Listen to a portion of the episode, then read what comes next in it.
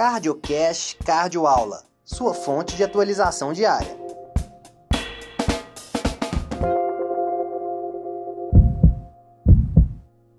Quando a gente fala de ressincronizador cardíaco, quando a gente está falando de insuficiência cardíaca.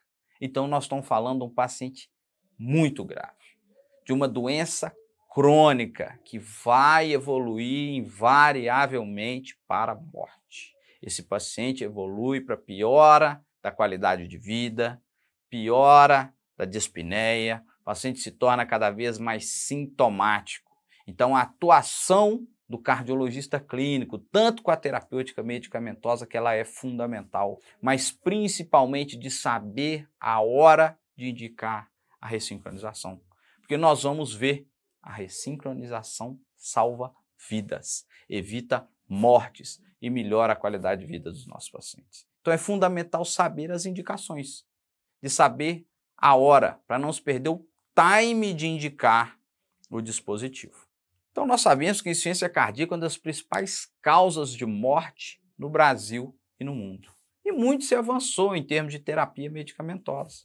E essa terapia medicamentosa, ela visa diminuir ou até cessar os efeitos neurohumorais, os mecanismos neurohumorais que perpetuam e agravam a insuficiência cardíaca. Mas quando essa terapêutica ela falha, ou quando ela não é suficiente e o nosso paciente continua a evoluir de forma desfavorável, a única alternativa, até pouco tempo atrás, era o transplante cardíaco.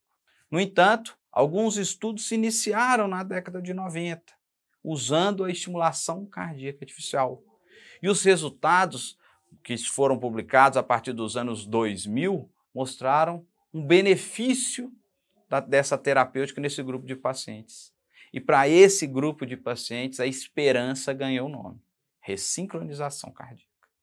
E aqui não vou simplesmente entrar ali naquelas tabelas enfadonhas das diversas diretrizes que nós temos, europeia, o que, que se diz no, no, na brasileira, o Braud não.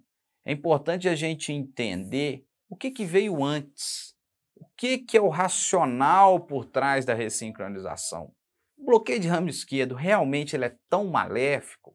Por que, que o bloqueio de ramo esquerdo é maléfico? E por que, que a ressincronização melhora, tem bons resultados?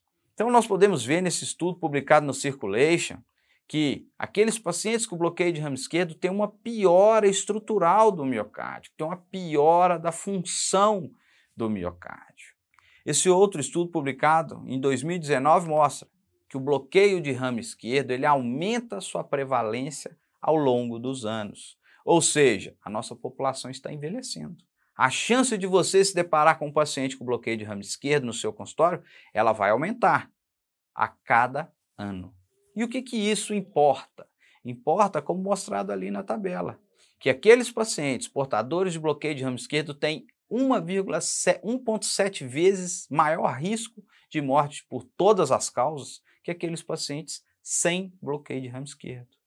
E também, esses pacientes com bloqueio de ramo esquerdo têm 1,58 vezes mais chance de morte súbita do que os pacientes sem bloqueio de ramo esquerdo. Então, o bloqueio, a presença do bloqueio de ramo esquerdo é um fator de risco isolado para a morte por todas as causas e para a morte súbita. Você ouviu mais um CardioCast Cardioaula.